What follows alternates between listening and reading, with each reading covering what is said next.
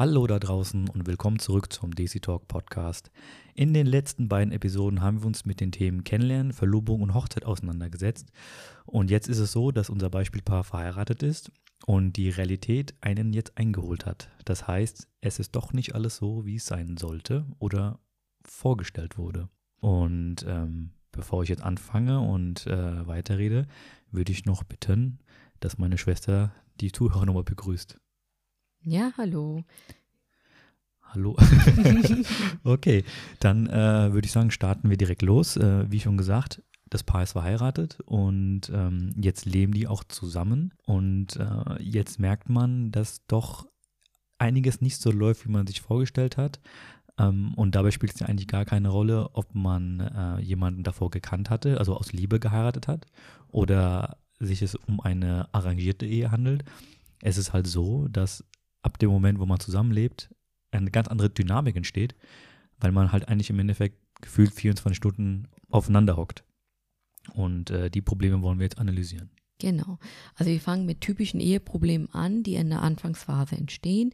Denn in dieser Anfangsphase einer Ehe gibt es unfassbar viele neue Eindrücke und Veränderungen, mit denen eigentlich jeder für sich erstmal klarkommen muss und sich ähm, erstmal auseinandersetzen muss. Und ähm, das erste wäre jetzt zum Beispiel der Wohnortwechsel, vor allem für die DC-Frau. Ähm, man ist nicht mehr in seiner gewohnten Umgebung, wo man verwurzelt war, wo man Freunde und Familie hatte, eventuell auch geheiratet hat, sondern ein komplett neuer Ort, äh, wo man jetzt äh, quasi seinen neuen Lebensabschnitt beginnt. Das zweite wäre auch äh, mit dem neuen Wohnort natürlich auch ein neues Zuhause. Eventuell zieht man bei den Schwiegereltern ein und mit dem neuen Zuhause bekommt man dann gleich eine neue Familie mit, mit denen man halt zusammenlebt. Das kann ähm, zu immensen Belastungen für beide führen. Zum einen, wenn man versucht, sich immer von der besten Seite zu zeigen, um respektiert, geliebt oder gar bewundert zu werden. Und alle Verwandten und Freunde müssen unbedingt wissen, wie gut man sich doch versteht und welche tollen, äh, was für eine tolle Schwiegertochter man ist oder Schwiegermama man ist. Das wird halt auf Dauer zu anstrengend für alle Beteiligten. Oder es gibt auch die Fälle, dass der Partner oder die Schwiegerfamilie ähm, zu hohe Erwartungen an die neue Ehefrau haben, da sie sich äh, problemlos in die Familie zu integrieren hat. Also man erwartet das von ihr. Ähm, das fängt vom, also das fängt beim Haushalt an und kann bis zur Pflege einer äh, einzelnen Familie, also von einzelnen Familienmitgliedern gehen. Ich glaube aber, dass dieses Thema ähm, ein, ein sehr großes Thema ist, auch ein Thema, womit sich sehr viele DCs äh, auseinandersetzen und die mit Sicherheit auf Interesse stößt.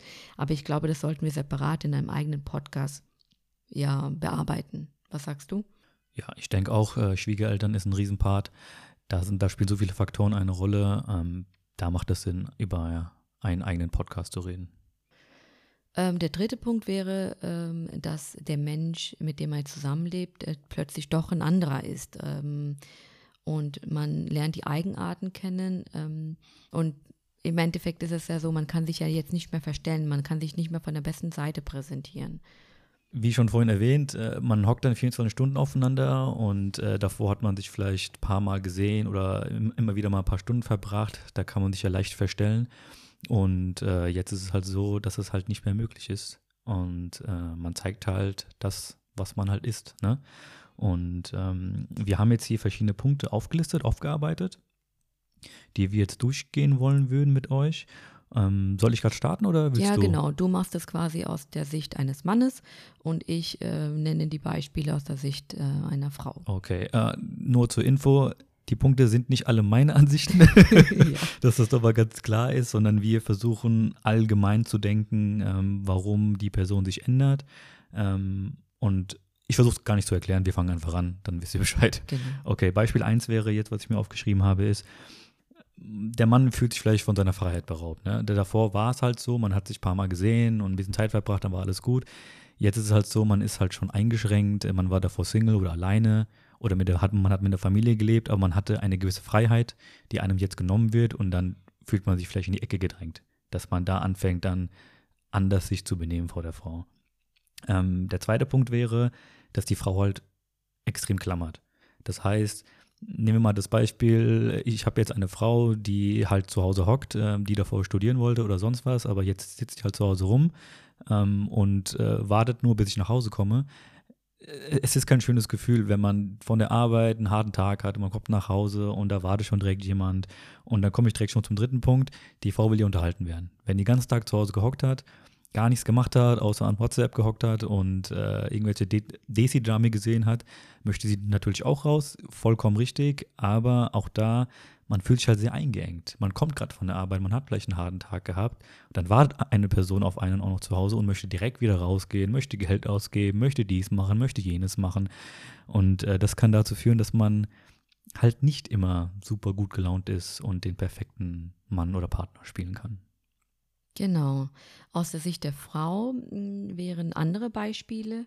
Und zwar ähm, plötzlich ist man nicht mehr an erster Stelle, man kriegt nicht mehr die Aufmerksamkeit, die man früher bekommen hat. Das könnte sich in Geschenken widerspiegeln oder in Gesten. Früher hatte der Mann äh, vielleicht stundenlang gewartet, um die Frau für ein paar Minuten zu sehen vor der Hochzeit. Und jetzt ähm, verbringt er lieber seine Freizeit mit seinen Freunden. Hm, und ähm, ja, und dann fühlt man sich quasi diskreditiert. Ähm, ein anderes Beispiel wäre, dass Versprechungen gemacht werden, ähm, wie, ein, wie das Zusammenleben aussehen könnte, dass man vielleicht viel reisen äh, will oder ein tolles äh, Haus oder ein Auto besitzen wird. Und das alles erfüllt sich halt nicht und das führt dann auch zu Enttäuschungen. Und der dritte Punkt äh, könnte sein, dass man vielleicht vorher gesagt hat, dass man nicht mit den Schwiegereltern zusammenlebt. Dann kommt es doch anders. Äh, das könnten ganz unterschiedliche Gründe sein, aus Bequemlichkeit oder aus Druck, äh, weil das die Eltern doch wünschen oder ganz einfach aus finanziellen Gründen, weil man sich das einfach nicht leisten kann. Okay. Das waren jetzt alles so Gründe gewesen, die wirklich eventuell also ich finde schon irgendwie verständlich sind, äh, worüber man auch reden könnte mit dem Partner. Und äh, wir haben jetzt noch weitere Punkte, wo einem wirklich klar wird, dass die Person doch nicht die ist, für die man sie gehalten hat im Endeffekt. Genau, also es geht jetzt darum, dass man ein paar Beispiele genannt hat für Versprechungen oder Veränderungen, die gar nicht von Mann und Frau gewollt waren, sondern sich so ergeben haben. Ähm, und jetzt kommen wir zu Beispielen, wo jemand einfach vorgegeben hat, etwas zu sein, was er definitiv nicht ist. Genau, und das ist ja bei uns in der Desi-Kultur leider auch der Fall. Und äh, meistens sind es halt ja Klischees, die irgendwie von, äh, die, die man von anderen Leuten so hört, wie wir halt so ticken. Und teilweise stimmt es ja auch leider, ne? Da fange ich mal direkt an. Mhm. Das erste ist, ähm, ich habe alles getan, damit ich meine Frau bekomme, lieb und nett, drum und dran, aber jetzt habe ich sie halt, ne? Jetzt gehört sie halt mir. Und äh, jetzt kann ich mit ihr halt umgehen, wie ich halt möchte. Ganz einfach, weil ich weiß, dass du nicht äh, wegrennen wirst oder sonst irgendwas machen wirst, weil es ja für uns eine große Schande wäre oder für sie eine Schande wäre, irgendwie abzuhauen, weil der Scheidung wieder ein ganz, ganz schwieriges Thema ist. Deshalb kann ich jetzt mit dir umgehen, wie ich möchte. Das ist der erste Punkt. Dann das zweite ist, du bist ja in meine Familie ja, reingekommen, das heißt, du hast mich ja geheiratet, also gehörst du zu mir, also musst du dich auch dementsprechend anpassen, egal was meine Mutter sagt, egal wie, wie äh, meine Cousins mit dir umgehen oder keine Ahnung mit dir reden. Ähm, das ist halt meine Familie, äh, du musst dich da anpassen. Punkt. Da gibt es keine andere Ausrede. Und äh, der dritte Grund ist, Ganz einfach, ich bin halt ein Desi, ich bin halt ein Mann, ich habe halt meine paar Haare am Kopf und am, äh, und am Bart. Und äh, das heißt, ich fange jetzt an, äh, jetzt einen auf komplett äh, religiös, muslimisch zu leben und sag dir, dass du jetzt Kopfdrü ähm, ein Kopftuch tragen musst, was du davor gar nicht gemacht hast, wo ich auch immer gesagt habe, ey komm, passt schon, chill dich. Jetzt äh, lebe ich halt das bisschen anders aus, weil ich Angst habe, dass du dich mit anderen Männern triffst oder anderen Männern schreibst. Aus diesem Grunde fange ich jetzt auch an, dich zu kontrollieren. Ich möchte, dass du kein WhatsApp mehr hast. Ich möchte deine PIN haben von deinem Handy. Ähm, ich möchte alle Accounts von dir kennen und äh, vielleicht auch irgendwie eine App installieren, wo ich weiß, wo du gerade unterwegs bist mit GPS-Signal. Das klingt zwar ein bisschen witzig, aber im, es ist halt wirklich leider Fakt, dass es sowas gibt. Und äh, da zeigt sich einfach die andere Seite eines Menschen im Endeffekt. Ne? Und das ist bei uns oder ja, es ist doch, es ist bei uns halt leider so. Und ich habe auch viele Zuschriften bekommen, dass es wirklich auch so passiert, dass Menschen sich komplett ändern und davor sich so benommen haben. Hauptsache, sie haben mich halt gewonnen. Und danach geht halt äh, der Horror los. Genau, also wenn ein Mann zum Beispiel eine hierarchische Ehe führen will, indem er sich als Versorger, Beschützer oder gleichzeitig aber auch als Bestimmer der Familie sieht, dann führt es unweigerlich zu unglücklichen Ehefrauen. Das äh, hängt einfach zusammen. Denn ähm, die können dann ihren Beruf nicht ausüben, haben vielleicht keinen oder wenig Kontakt zu Freunden und Familie, zu eigenen Freunden und zur eigenen Familie. Man gerät in so ein Abhängigkeitsverhältnis und gegebenenfalls auch in eine Depression. Und hier ist es ganz wichtig, dass die Eltern ihre Kinder in der Erziehung bestimmte Werte vermitteln, die Kinder vor solchen Situationen schützen oder ihnen Konfliktbewältigungsstrategien beibringen. Sprich, wie reagiere ich in solchen Fällen von Gewalt, ähm, auch wenn ich äh, damit überhaupt nicht gerechnet habe. Und ähm, da denke ich, äh, sollten, spielen drei Dinge eine ganz wichtige Rolle, die man mitgeben sollte dem Kind. Und zwar ähm, sollten Frauen ähm, ich spreche jetzt aus der Sicht der Frau, also sollten Frauen auf jeden Fall eine abgeschlossene Berufsausbildung oder ein abgeschlossenes Studium haben, bevor sie heiraten. Das ähm, ist wichtig, äh, nicht nur wegen der finanziellen Sicherheit, sondern es gibt ihnen noch Selbstbewusstsein, sich in schwierigen Situationen auch angemessen äh, zu verhalten und zu reagieren.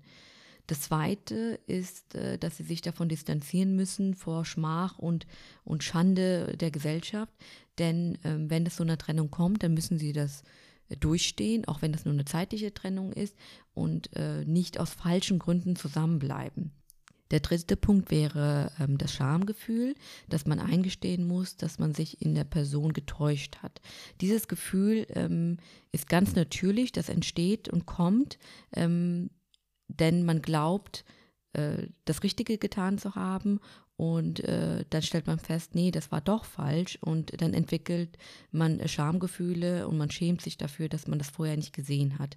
Also beispielsweise, eine Person möchte jemanden unbedingt heiraten, ähm, ist Kämpfe in der Familie eingegangen und ähm, hat das auf sich genommen. Eventuell auch ähm, Familien auseinandergerissen mit dieser Thematik. Und auf kurz oder lang stellt man dann fest, dass der Partner doch nicht der ist, der vorgegeben hat äh, zu sein.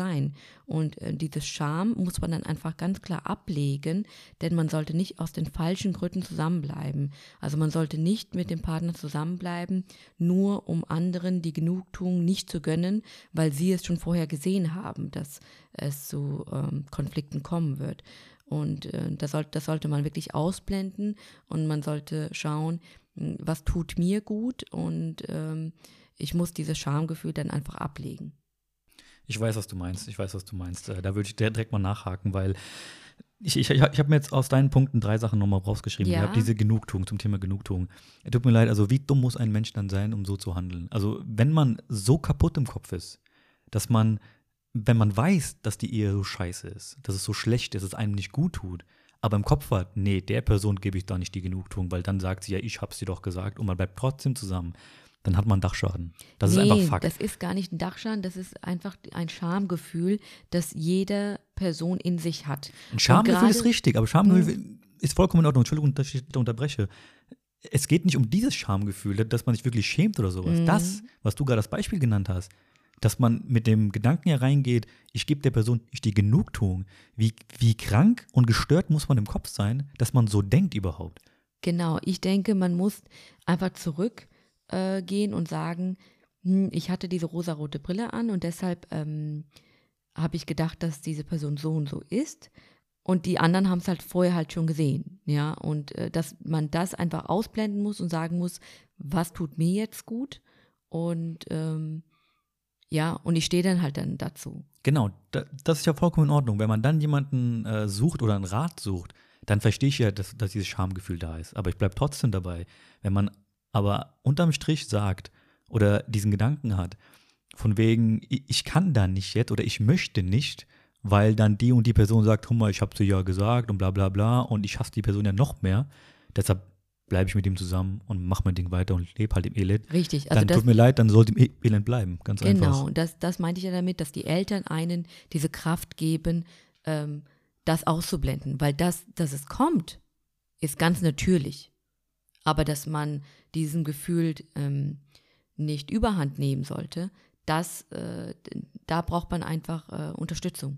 Verstehe. Dann komme ich gerade noch zweiten, da darf ich gerade noch die zwei ja, Punkte, ja, ähm, weil die gerade von dir noch ja. kamen. Wegen dem Studium finde ich auch sehr gut, dass du das erwähnt hast. Ich glaube, da ist es wichtig, nochmal eine Sache zu erwähnen. Es ist ja irgendwie immer der Gedanke da von der Frau, was ja auch richtig ist, ich möchte einen Mann haben, der für mich sorgen kann und wenn ich später ein Kind habe, dass er auch Alleinversorger ist im Endeffekt. Ist ja auch richtig so. Man soll ja schon irgendwie darauf achten, ähm, mindestens eine Person zu haben, die arbeitet. Aber dieser Gedanke mit dem Studium wollen, glaube ich, viele, habe ich das Gefühl, gar nicht verstehen. Es geht ja darum, dass die Frau was für sich tut und eine gewisse Grundlage für sich auch schafft in der Zukunft um auch später vielleicht die Familie zu ernähren. Weil es ist ja nicht so, ähm, dass der Mann sagen würde, vielleicht gibt es diese Beispiele auch, aber ich rede jetzt mal vom Positivbeispiel, dass der Mann würde ja, wenn die Frau ein Kind bekommt, dann arbeiten gehen, würde dann die Familie versorgen. Alles schön und gut. Aber trotzdem kann das sein, dass wenn ich rausgehe, auf die Arbeit fahre und halt gar nicht mehr zurückkomme. Aus welchem Grund auch immer. Unfall, keine Ahnung, was passiert, abgehauen, was auch immer. Und was macht dann die Frau damit, wenn die den ganzen Tag zu Hause gehockt hat? Die macht dann gar nichts. Sie hat dann das Problem, dass sie ein Kind hat oder auch kein Kind hat, ist, ist egal, aber im Endeffekt mit gar nichts dasteht. Besonders im Fall Todesfall. Dann hast du nichts mehr. Und aus diesem Grund sollte man einfach für sich selber erstmal eine Zukunft aufbauen oder, oder eine Basis schaffen, dass man immer wieder zurückgehen kann und nicht irgendwie sagt, ach, ich habe ja einen Mann, jetzt passt es oder ähm, ich studiere jetzt nur, um später meinen Kindern mal zu sagen, ich habe halt studiert. Äh, weißt du, das ist halt dummes Denken. Richtig, und das sieht man ja überall auch in der Presse, Altersarmut, ja. Ähm, das trifft tatsächlich sehr, sehr, sehr viele Frauen, die nur Teilzeit gearbeitet haben, ähm, deren Männer verstorben sind und äh, die jetzt wirklich in Altersarmut leben, weil die Rente nicht ausreicht. Und darüber denken die meisten halt zu wenig nach. Ähm, der zweite Grund äh, mit dem Studium und der Ausbildung für mich ist also ist das im Prinzip egal. Hauptsache, die haben, die üben einen Beruf später aus ähm, und verdienen damit Geld und sind selbstständig. Ähm, da spielt es eine wichtige Rolle, dass man auch den Mann unterstützen kann mit diesen Dingen. Also ähm, es ist ja nicht nur so, man muss ja nicht Vollzeit dann äh, arbeiten, wenn man sagt, man hat Kinder, aber ähm, eine finanzielle Unterstützung ähm, bedeutet auch für den Mann einfach eine Entlastung. Und äh, da freut sich mit Sicherheit jedermann auch darüber, wenn er nicht irgendwie ständig für ähm, Haushalt und, und äh, die Bedürfnisse der Frau ständig ähm, ihr Geld geben müsste. Und ähm. dann kommt noch mit, mit Sicherheit dazu, dass viele Frauen damit vielleicht einfach ein Problem haben, ständig nach Geld zu fragen. Ja. Der letzte Punkt war, den du erwähnt hattest, war die Erziehung gewesen da ist es ja auch der Fall, gerade wo wir bei dem Mann waren, der sich ja benimmt, als ob er der Geilste ist und der Größte ist. Das wird ja dann auch eigentlich im Endeffekt von der, von der Familie oder von den Elternteil so beigebracht. Das ist ja auch so eine Erziehungssache. Also ein Mensch ist ja nicht plötzlich einfach so. Irgendwie muss ja die äh, Schwiegermutter oder die Mutter von dem Mann oder wer auch immer die Person ja so erzogen haben in der Richtung, dass er dann mit der Frau auch so umgehen kann. Das ist ja bei uns auch so, dass man dass viel falsche Dinge vermittelt werden auch. Klar, auch da wieder, es gibt viele gute Beispiele, aber wir reden ja über die negativen Dinge, mhm. dass gerade viele Familien da draußen gibt, die das den Kindern auch nicht richtig beibringen oder von Anfang an falsch erziehen. Dass dieses, dieses altmodische Klischee-Denken, Frau und Mann, die hat dazu gehorcht und die hat dies zu tun und das zu machen und bla bla bla und dafür musst du sorgen, dass sie das auch alles macht dass das komplett veraltet ist. Und das ist auch einer der Gründe, warum dann vielleicht der Mann, wenn er dann die Frau hat, sich dann so benimmt wie ein, ja, ich will es jetzt halt nicht so sagen. Ja, ja. Mm, ich weiß, also, ähm, ja, das fängt damit an, dass man Unterschiede macht zwischen Jungs und Mädchen in der Erziehung. Ähm, ich glaube, das ist ein eigenes Thema nochmal, äh, inwieweit Gleichberechtigung möglich ist und auch gut ist oder in manchen Fällen auch nicht. Ähm, damit fängt es an. Die zweite Sache wäre bei uns auch noch, dass es ganz wichtig ist, ähm, dass andere Leute äh, ein Bild von seinen eigenen Kindern haben, äh, das vielleicht gar nicht stimmt. Ne? Also ähm, dass man, wenn man besonders engagiert ist in einer Gemeinde, in einem Kulturkreis, äh, dann haben sich die Kinder so, so, so zu benehmen und dann wird quasi vorgelebt, dass sie so und so sind, aber vielleicht sind sie es eigentlich gar nicht, ja. Und ich glaube, da muss man viel offener sein, wenn man Probleme hat ähm, mit Kindern, dass man sagt, dass man diese Dinge auch äh, ja diskutieren darf, ohne dass man äh, verurteilt wird, dass du in der Erziehung versagt hast.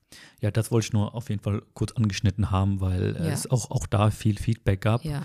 ähm, die mir geschrieben haben, dass es nicht nur der Mann ist, also na klar ist es der Mann, der das halt dann verursacht, aber dass das nicht nur von ihm kommt, sondern auch von den Familien halt selber, weil die halt so erzogen worden sind. Richtig. Das konnte also man davor halt gut kaschieren alles und äh, danach, wenn man sich halt sicher ist, dann fängt man halt an, das auszuleben. Genau, also Kinder sind Spiegelbilder der Eltern.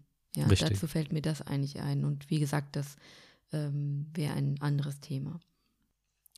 Ein Thema, was mir gerade noch einfällt, was auch als Tabuthema gesehen wird, ist das Sexualleben des Ehepaars, was ja leider auch oft in Gewalt endet. Ja, das stimmt leider. Ähm, also ein Beispiel wäre zum Beispiel, wenn der Mann ähm, unfruchtbar ist oder Potenzprobleme hat und befürchtet, dass dies öffentlich wird, kann Unzufriedenheit in Aggression übergehen und dann am Ende auch in äh, Gewalt. Und hier ist es auch so, dass die Frau für diese Problematik nicht ähm, auf Verständnis äh, stößt, wenn sie mit jemandem darüber sprechen will, sondern eher auf Unverständnis nach dem Motto, hm, wie kannst du denn nur darüber reden oder das ist doch völlig normal, äh, das gehört dazu, ehelichen Pflichten dazu. Und ähm, ja, da ist es leider auch so, dass man ähm, der Frau in der Erziehung quasi mitgibt, dass das halt nicht normal ist und dass Gewalt in jeglicher Form nicht normal ist und dass man sich rechtzeitig äh, ähm, quasi Hilfe sucht. Ja, du hast gerade Ehepflichten gesagt, das ist ja auch so ein Thema. Was versteht man unter Ehepflicht? Weil wir hatten ja gerade das Thema gehabt wegen der Erziehung der Kinder oder sonst was. Es wird ja vermittelt, es ist deine Pflicht, irgendwie mit dem Mann auch zu schlafen. Ich, ich stelle mir jetzt da die Frage, wie man überhaupt in so einer Ehe leben kann. Wenn ich mir vorstelle, dass wenn man sich auseinandergelebt hat, wir hatten jetzt viele Punkte aufgezählt, die zu Streit führen, wo man sich auseinanderlebt und es Probleme gibt. Und der Mann, in dem Fall, sage ich jetzt mal, will irgendwie auf seine Art befriedigt werden und man wirft das der Frau dann vor und sagt, ja, du hast eine Ehepflicht zu erfüllen. Das grenzt für mich an halt eine Vergewaltigung. Es ist zwar vielleicht keine direkte, so wie man es in den Filmen halt kennt, man entführt jemanden ganz blöd, aber es ist ja trotzdem so, dass die Frau das eigentlich gar nicht möchte, vielleicht. Man liegt da, man, man wird intim mit jemandem und ist eigentlich angewidert von der ganzen Sache, aber man kann nichts dagegen tun. Wie, wie geht man mit sowas um oder wie, wie kann man sowas handeln? Und ich rede jetzt auch nicht nur von der Frau, es ist bei dem Mann ja genau dasselbe. Du hast ja das Thema angesprochen gehabt. Wenn der Mann vielleicht Probleme hat, egal was er ist, Potenz oder sonst irgendetwas, ist es ja für ihn vielleicht genau so eine Art, also im Kopf zumindest vielleicht so eine Art Vergewaltigung, wenn die Frau ihm Druck macht und ihm Stress macht, du bist nicht zeugungsfähig, du bist dies nicht, du kannst mir kein Kind geben, was weiß ich, das ist auch für mich eine Art Vergewaltigung. Der, also was ich im Endeffekt sagen möchte, ist dieser Kernpunkt allgemein, dass das Sexualleben so ausartet, dass es auf physische und psychische Gewalt endet. Ja, ähm, ich glaube, du sprichst aber ein Thema an, das gar nicht so speziell DC ist, sondern all, sehr allgemein. Denn wenn man betrachtet, dass ähm, es vor ein paar Jahren äh, das Gesetz erlassen wurde, dass man ähm, Anzeige erstatten kann äh, wegen Vergewaltigung in der Ehe, ähm, sind wir so weit von entfernt. Also selbst in Deutschland ähm, war das jahrelang ja nicht strafbar. Und die zweite Sache, was du ansprichst, ist ja, auch viel mit Frust und viel mit ähm, äh, ja auch Uner äh, Unerfahrenheit, äh, Unerfahrenheit. Und ich glaube, da muss man sich tatsächlich einfach äh, therapeutische Hilfe suchen, was viele irgendwie belächeln, ja. Ähm, aber ich glaube, das ist ein ganz, ganz, ganz wichtiges Thema, wenn man darin Probleme hat, dass man ähm, sich beraten lässt. Und da gibt es ganz viele Anlaufstellen. Und dann ist es finde ich total gut, dass es gar nicht desimäßig ist, sondern ähm, dass es ein allgemeines Thema zwischen Mann und Frau ist. Okay. Ja, mir war es auch hier halt wichtig zu erwähnen, dass es halt sowas halt gibt und auch viele Frauen oder Männer das auch so sehen, dass es halt einfach Gewalt im Kopf ist und ähm, dass auch da immer gesagt wird, ja, Ehepflichten, man muss es halt machen, gerade als Desi-Kultur, wie es halt bei uns so ist, ne, du musst, musst dem Mann gefügig sein oder was weiß ich und das ist halt deine Aufgabe. Das ist keine Aufgabe, liebe Leute. Das ist einfach ekelhaft, wenn sowas passiert. Und da sollte was getan werden. Ganz einfach, wie Hinabadi es gerade gesagt hat. Da muss man sich Hilfe suchen, ähm, mit Leuten drüber sprechen und das nicht einfach, einfach akzeptieren, so wie es ist. Weil, wenn ich so drüber nachdenke, persönlich, wie, wie kann man denn überhaupt mit jemandem zusammenleben und sowas tun? Mit einem, also man schläft in einem Bett, man hat etwas getan, was der andere Partner gar nicht wollte oder ja, der hat sich halt angeekelt gefühlt und trotzdem ist es passiert. Und wie, wie kann man da überhaupt noch jemals wieder eine saubere Basis schaffen, um ein gesundes Leben oder gesundes Eheleben zu führen? Das ist für mich dann gar nicht mehr gegeben. Sowas, das gibt, geht nicht mehr. Ja. So viel dazu. Aber du hast ja gerade das Thema gesagt, gab Hilfe suchen und äh, das machen wir ja auch oder machen viele ja auch, nur meistens an den falschen Stellen. Es ist halt so, dass wenn es halt Probleme gibt, dann sollten sie ja einerseits denken wir oder denke, denke ich, dass man das mit dem Partner bereden sollte und erstmal das so weit klären sollte, wie weit es halt möglich ist, was ja viele nicht machen, sondern sie suchen sich Rat bei anderen Leuten. Genau. Ähm, da kann halt einiges schief gehen, denn ähm, es ist halt extrem wichtig, dass man die Privatsphäre schützt. Also wenn man sich der Familie anvertraut und alles erzählt, was der Partner so im Streit einem an den Kopf wirft zum Beispiel, dann behält äh, die Person, der man das erzählt, das definitiv im Hinterkopf und man entwickelt einen Unmut gegen diese Person, zum Beispiel gegenüber dem Schwiegersohn. Ähm, und ähm, ich finde auch, dass es schlussendlich auch zu einem Vertrauensbruch führt zwischen den Ehepartnern, ähm, wenn man einfach private Dinge ähm, der Familie oder den Freunden erzählt. Ähm, ja, und da äh, wird natürlich beurteilt und bewertet äh, bis zum geht nicht mehr. Und das könnte definitiv zu äh, Konflikten führen. Aber auch da muss man halt sagen, wir reden halt in dem Fall, wenn man mit Leuten sprechen sollte, wenn wirklich es keinen Ausweg gibt. Wenn es wirklich zu Gewalt kommt oder zu richtigen psychischen Problemen führt, dann sollte man sofort sich Hilfe suchen und nicht versuchen, mit dem Partner über Monate lang hinweg das Thema zu klären.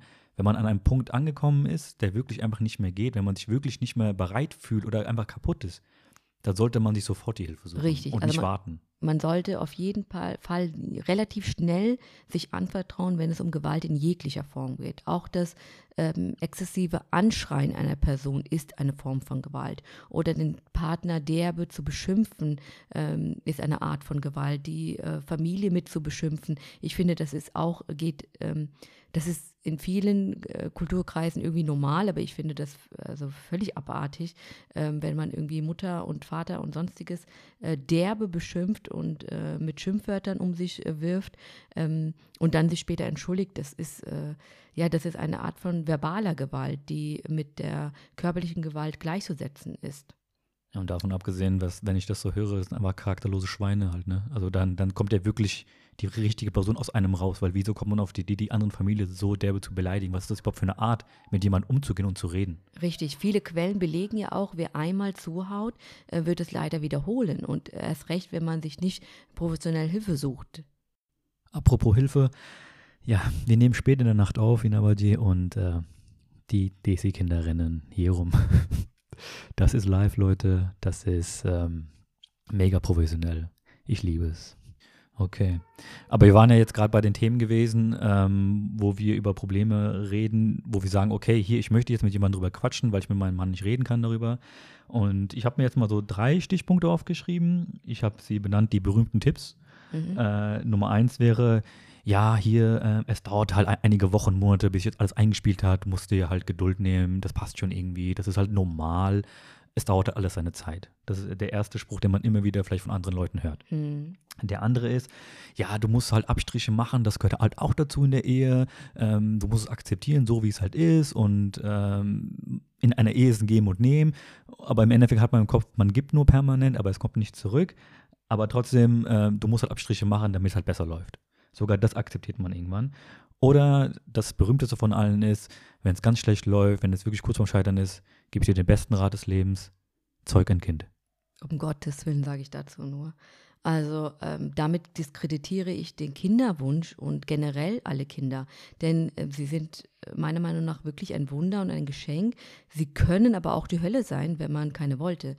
Denn für Kinder braucht man eine stabile Ehe und einen stabilen Charakter. Und wenn beides nicht vorhanden ist, dann kann ein Kind zu einer enormen Belastung und Überforderung führen. Und vor allem, und das ist nämlich ganz wichtig, wird man dem Kind auch gegenüber einfach nicht gerecht. Und ähm, das finde ich unverantwortlich, solche Ratschläge äh, zu geben und auch diese Ratschläge zu befolgen.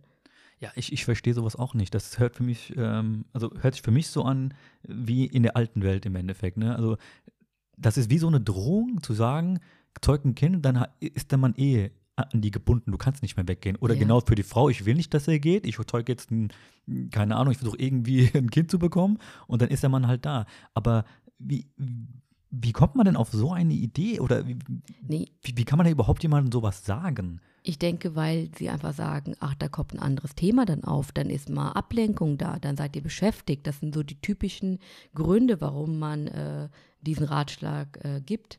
Und ähm, das ist aber äh, absurd, ne? Denn ähm, diese Kinder sind unschuldig und die haben sich ihre Eltern nicht ausgesucht und diese Situation nicht ausgesucht, in der sie geboren werden. Aber man als Erwachsener weiß man ja, in welcher Situation befinde ich mich. Äh, bin ich mental dafür bereit? Möchte ich das? Ähm, denn man will ja die Kinder am Ende nicht alleine erziehen. Der Wunsch ist ja immer da, gemeinsam diese, diese Verantwortung zu übernehmen und jeder übernimmt so seinen Part. Ja, also das ist halt auch so ein Riesending für mich. Einfach, wie man halt Hilfe sucht und von wem man sich halt die Hilfe sucht. Es gibt halt, wie gesagt, sehr, sehr, sehr viele Leute, die eine riesen Meinung haben und so viel zu melden haben. Und äh, ich denke mir, wenn die Person selber, sei es jetzt Mann oder Frau, sich einen Rat holt und selber im Kopf labil ist, dann würde sie ja oder er so gut wie alles so machen, wie andere Leute sagen. Und das führt ja wieder dazu, dass sie nicht selber Entscheidungen trifft Mhm. oder er selber Entscheidungen trifft, sondern es sind immer wieder Entscheidungen von anderen Leuten. Und das führt wieder dazu, dass man die Ehe noch kaputter macht. Es ist halt, finde ich, ein schwieriger, ja, es ist eine schwierige Gratwanderung zwischen, was möchte ich, was sagen mir andere und was ziehe ich aus diesen Ergebnissen oder Resultaten, die ich bekommen habe. Ja, unser Ergebnis ist, dass wir jetzt äh, langsam an die Trennung denken und die ersten Trennungsgründe für uns auflisten. Genau, wir gehen jetzt auf ein paar Trennungsgründe ähm, etwas näher ein. Das erste wäre zum Beispiel unsere Streitkultur. Ähm, wie streiten wir, auf welche Art und Weise streiten wir? Beim Streit beispielsweise werden Stresshormone freigesetzt und wenn man während oder nach einem Streit den Raum verlässt oder rausgeht, bauen diese Stresshormone bereits nach 20 Minuten ab. Ähm, und da aber die wenigsten Paare nach 20 Minuten zum Partner gehen und sagen, lass uns nochmal darüber in Ruhe sprechen oder sich für ihr Verhalten entschuldigen, wenn es notwendig ist, ziehen sich halt Streitereien in die Länge. Und es kommen zu viel mehr Streitpunkten. Ähm, den Auslöser für den ersten Streit, den hat man schon längst vergessen. Ein zweiter Grund wäre, dass junge Paare einfach auch sehr schnell aufgeben, schnell genervt sind, überfordert sind oder auch einfach viel zu schnell beschlossen haben, jemanden zu heiraten, den sie kaum kennen. Also mir fällt dafür ein Beispiel ein, äh, zum Beispiel wenn Sie einen Partner im Ausland suchen, ein bisschen WhatsApp-Kontakt, ein paar Telefonate oder auch ein Flug ins Ausland ähm, bzw. Heimatland. Und dann ähm, entscheidet man sich, ja, mit dem möchte ich jetzt äh, eine lebenslange Bindung eingehen. Das ähm, kann zu, definitiv zur Trennung führen, weil man den Partner einfach nicht gut genug kennt. Genau, wir hatten das ja, ich glaube, in der ersten Episode an, kurz angesprochen gehabt. Äh, die hieß ja Kennenlernen.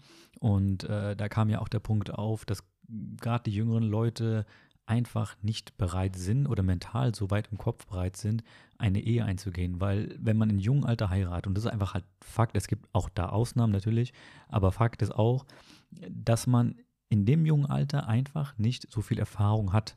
Man hat vielleicht noch nicht richtig gearbeitet, man war nicht in der Arbeitswelt wirklich tätig.